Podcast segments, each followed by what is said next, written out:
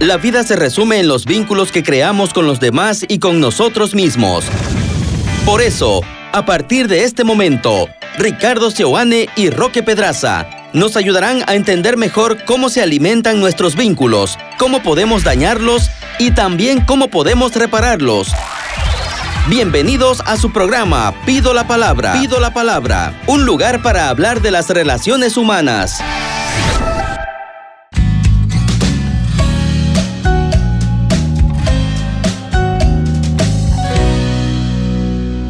¿Qué tal amigos? Sean ustedes bienvenidos a este espacio de reflexión en torno a los vínculos humanos.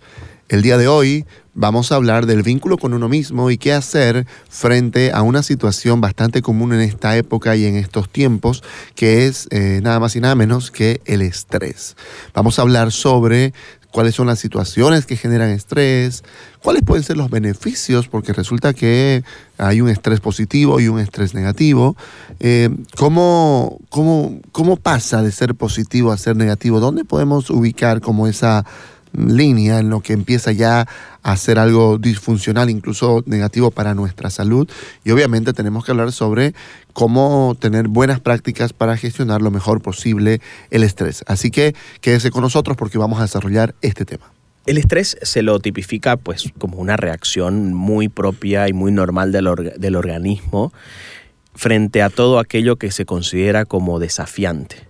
Sobre, eh, sobre todo y principalmente los seres humanos que que vamos, por ejemplo, los adultos tienen exigencias propias de un adulto, el joven tiene exigencias propias de un joven, un varón puede tener exigencias propias de un varón, una mujer puede tener exigencias propias de una mujer. Frente a todas esas exigencias, nuestra respuesta normal del organismo, sobre todo en exigencias importantes, es lo que se le puede denominar estrés. Muchas veces se lo tipifica o se lo experimenta como una especie de malestar, eh, de cansancio, de fatiga, eh, y está muchas veces mezclado, ¿no? Por, por pensamientos como, ah, tengo que hacer esto, ay, no me fa y, no avanzo en nada, siento que no, siento que no puedo eh, terminar esto que he comenzado, tengo, siento que se me acumulan muchas cosas, no sé por dónde empezar, me siento con muy pocas ganas, por un lado tengo tantas cosas que hacer y por otro lado quiero quedarme en la cama, situaciones de estrés que van en los niveles más altos y los niveles más bajos,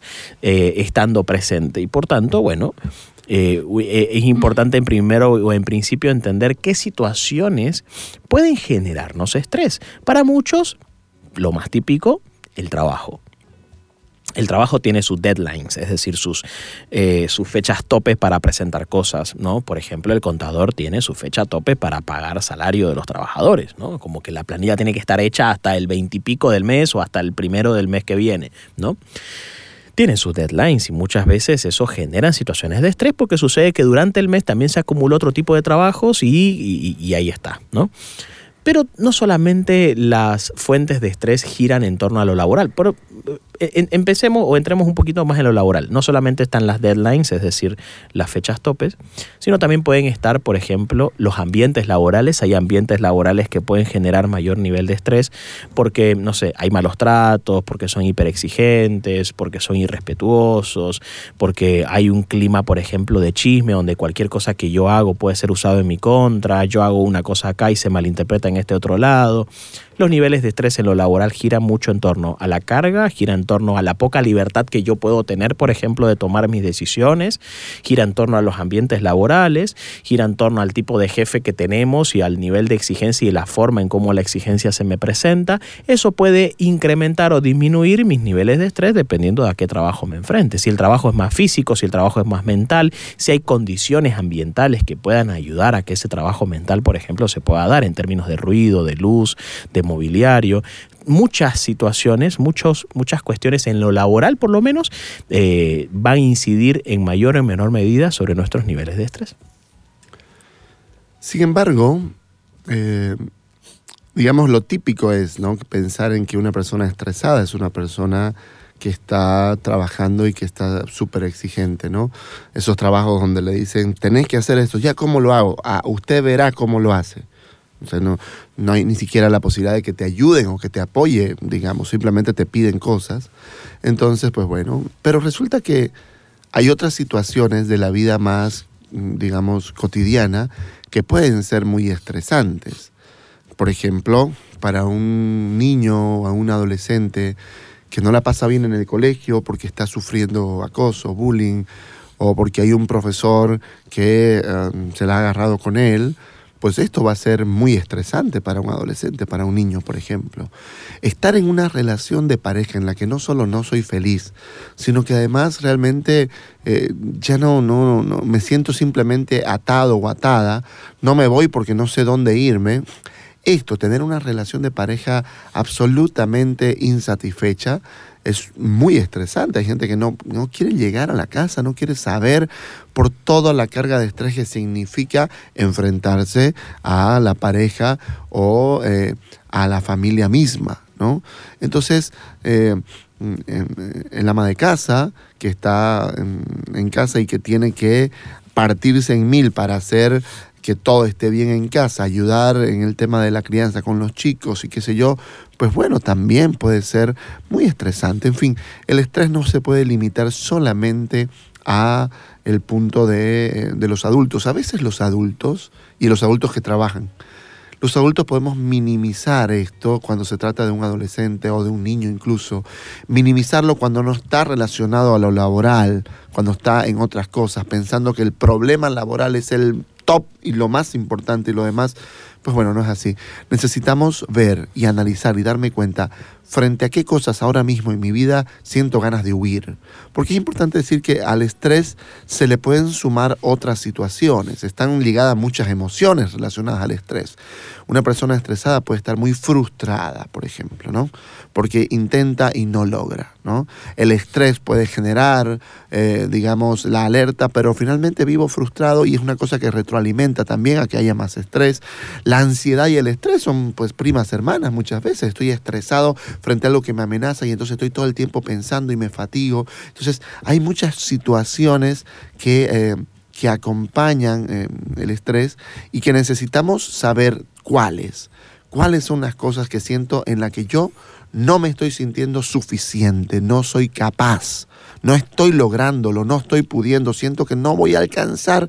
Y eso, más allá de lo laboral, pueden haber otras situaciones. Identificarlas ahora mismo en mi vida puede ser el primer paso para saber luego qué hacer con ellas. Sin embargo, no todo en cuestión del estrés es malo.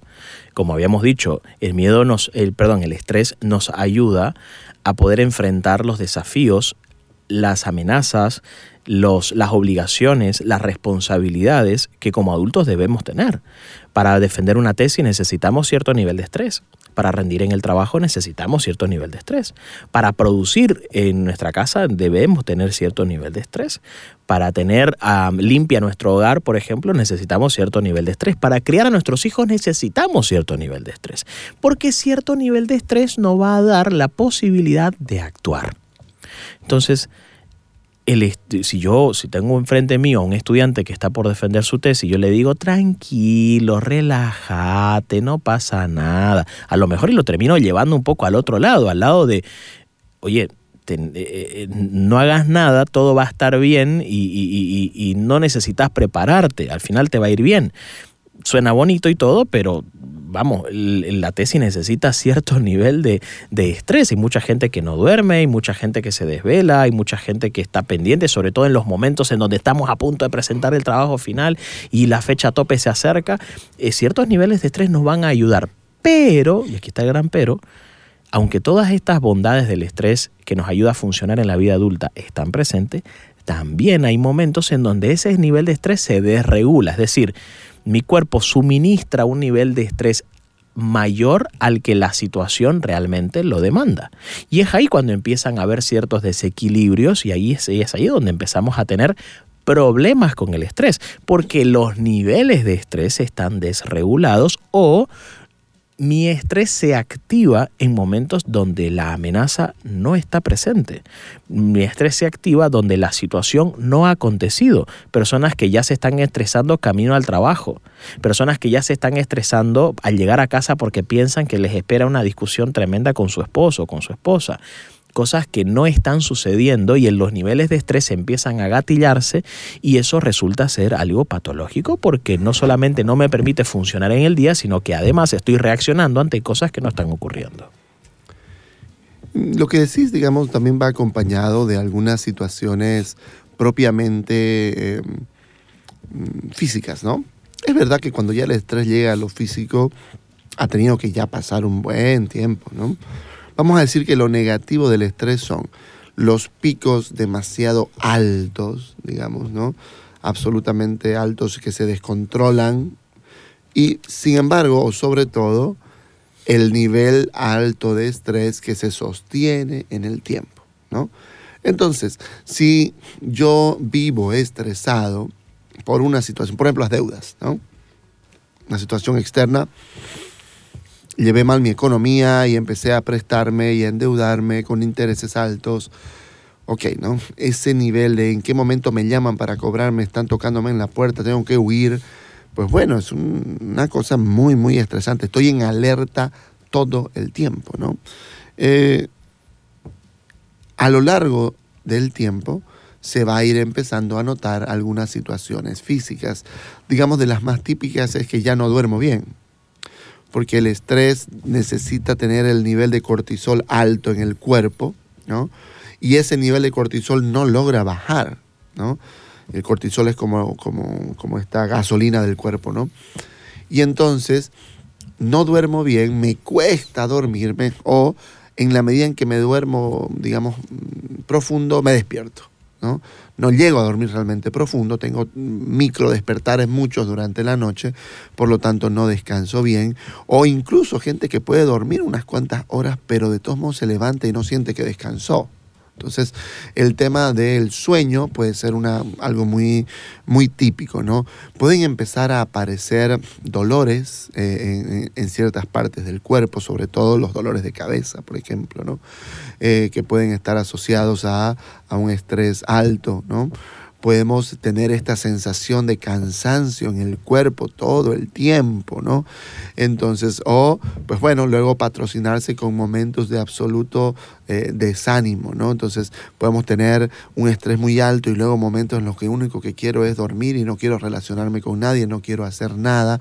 Pues bueno, darme cuenta que cuando estas situaciones ya empiezan a pasar, he estado teniendo una gestión del estrés muy pobre, esa es la idea. La idea es que he sido pasivo frente a lo que me sucede de fuera eh, y que por dentro yo mi respuesta ante estas cuestiones y estos desafíos que me plantea la vida han empezado a ser insuficientes. Es ahí seguramente el momento oportuno para sentarme y buscar ayuda, ¿no? El estrés es sin duda una válvula que hay que aprender a escuchar. Y muchas veces es el cuerpo a través del cual esa válvula va, va actuando y va diciéndonos cosas. Sin embargo, una de las, ya entrando un poco a la, a la, a la, parte final, digamos, de, de esto, eh, pensemos en algunas formas para gestionar aquel estrés. ¿Qué es lo que le pasa a nuestro cuerpo? Primero ya hemos dicho un par de cosas. Lo primero es identificar cuáles son las cosas que me están generando mayor estrés. No es decir, mi esposa me estresa, mi esposo me estresa. Si somos más quirúrgicos con esa actitud, en realidad, ¿qué es lo que más nos estresa? Por ejemplo, quizás me estresa que, saber que todo el tiempo me, me puede estar criticando mi vestimenta. O me estresa el solo hecho de pensar que ella continuamente está pensando que yo le estoy siendo infiel. Me estresa. Me estresa pensar que ella está todo el tiempo controlando a qué hora yo llego a la casa o no. Por ejemplo, no es decir mi esposo me estresa, mi esposa me estresa, sino ciertas actitudes me generan un alto nivel de estrés. Una vez que yo ya soy quirúrgico con eso, con identificar cuál es mi fuente de estrés, empiezo a entender que el estrés no es malo en sí mismo, sino que tiene todas las bondades del mundo, que la idea no es erradicarlo, ni siquiera podremos erradicarlo, pero tampoco nos conviene hacerlo. Eh, una vez que ya tengamos más en claro cuáles son esos límites, ¿no? Cuando los niveles de estrés empiezan a ser más desproporcionados o empiezan a actuar en momentos en donde no debieran estarse actuando, eh, ahora vamos directamente a pensar cuáles son algunas posibles formas de gestionar. Yo creo que una de las primeras es esto de tomar decisiones. Porque probablemente mi cuerpo con estos niveles de estrés me esté diciendo basta a algunas cosas. Y quizás sea un momento de tomar decisiones, de delegar cosas, de cambiar el estilo de vida, de tener conversaciones importantes, eh, cosas que tienen que ver con lo exterior. Antes de empezar a tener ejercicios de respiración o técnicas que yo puedo aplicarme a mí mismo y todo lo demás, primero tengo que ver qué situaciones a nivel práctico puedo yo resolver en mi día a día. ¿Con qué personas debo yo hablar? ¿Debo tener esta reunión? Quizás debo eh, manejar mejor mis pendientes, debo comprarme un cuaderno.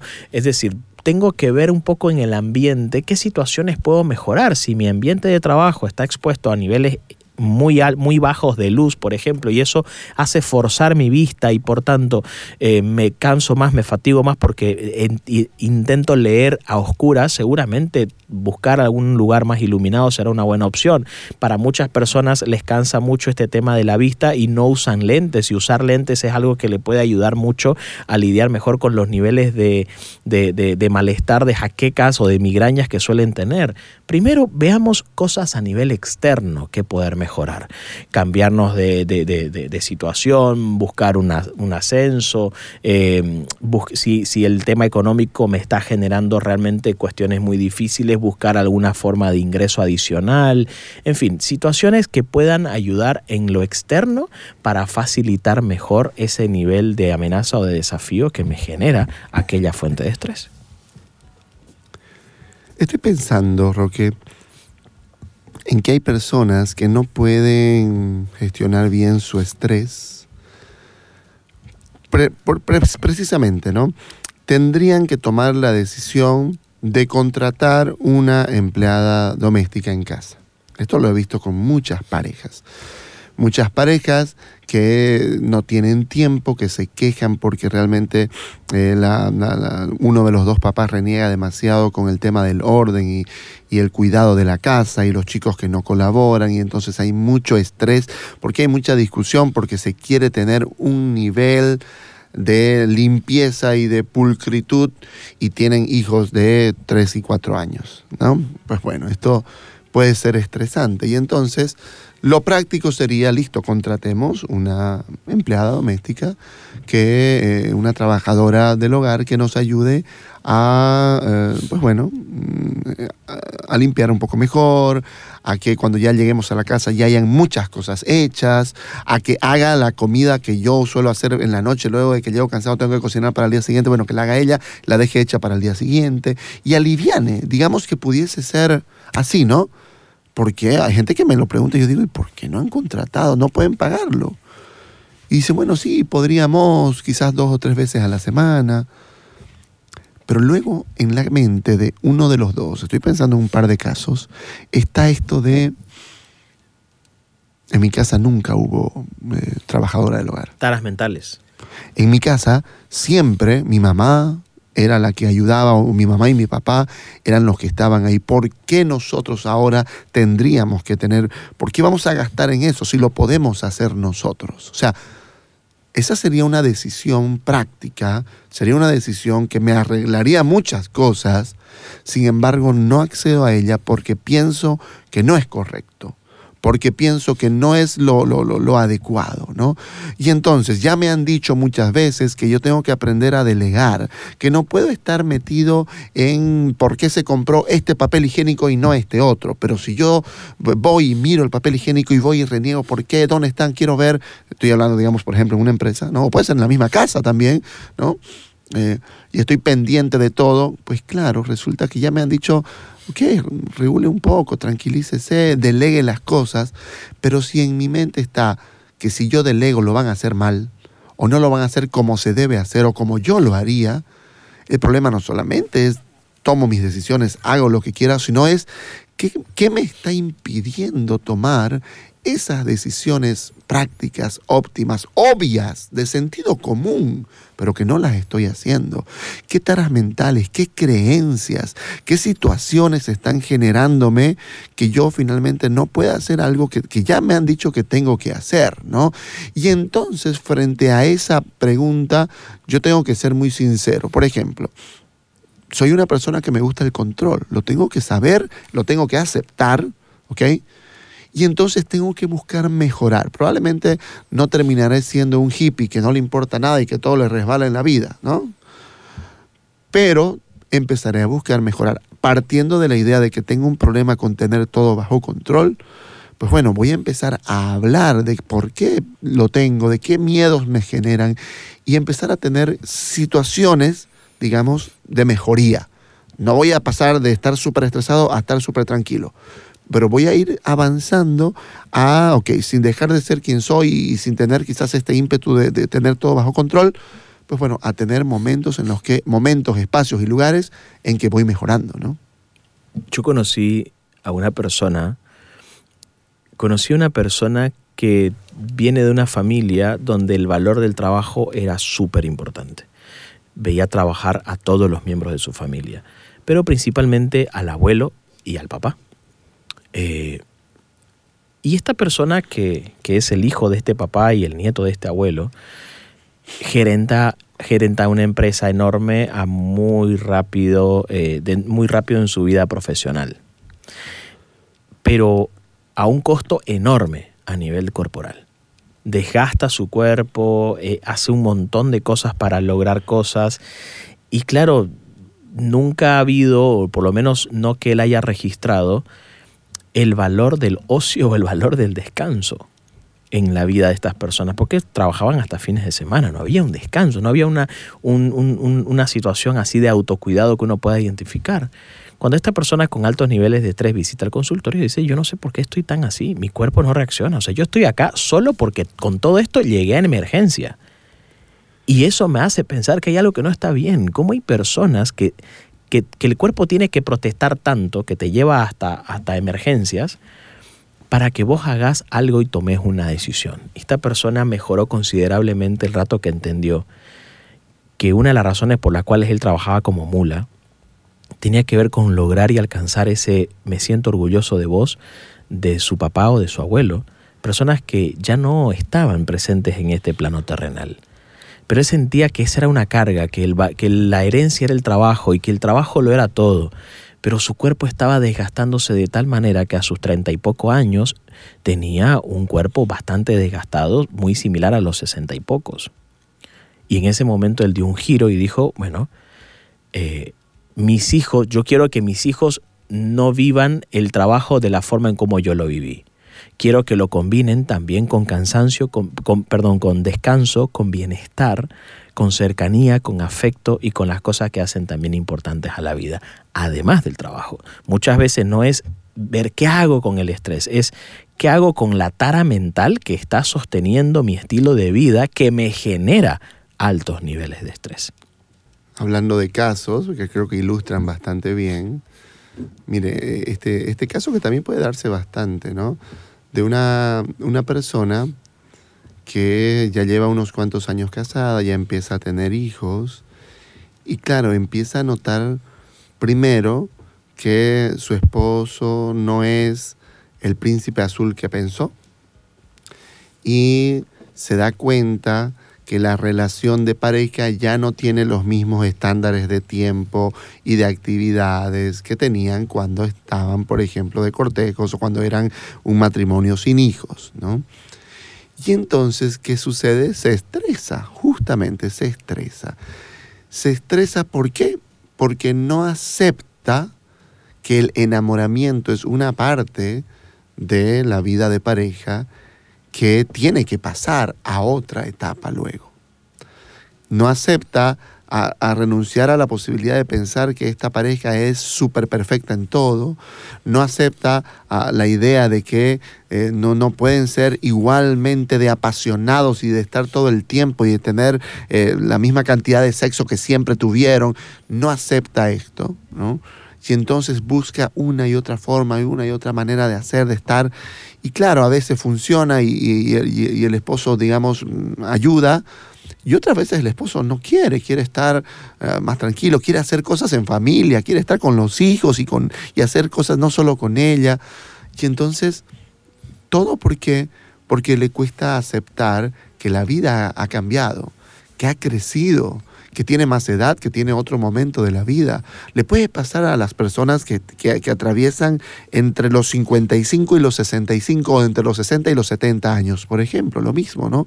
El estrés de, de no querer perder la juventud de no aceptar que quizás ahora necesito hacer otro tipo de cosas, de no ponerme a pensar cómo quiero envejecer. Entonces, también una parte importante eh, de lidiar con el estrés, más allá de las taras mentales y las creencias, puede ser la no aceptación de las etapas de la vida que nos tocan vivir. ¿no? Entonces, pues entender que estamos en, en constante evolución y que necesitamos ir adaptándonos. Precisamente el estrés nos debería ayudar a adaptarnos, ¿no?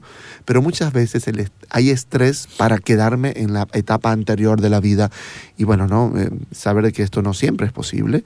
Más bien, lo normal es que podamos avanzar y que podamos acompañar eh, el crecimiento normal de la vida de la mejor manera posible y ahí aceptar puede ser una gran virtud.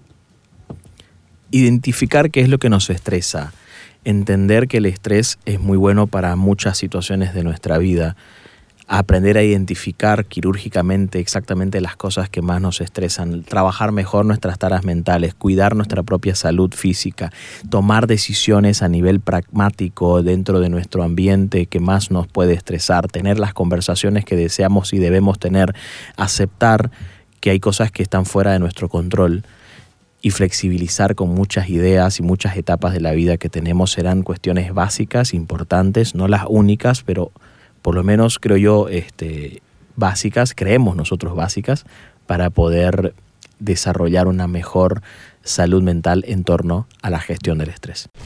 Escuchaste Pido la Palabra con Ricardo Seoane y Roque Pedraza por 93.7 FM.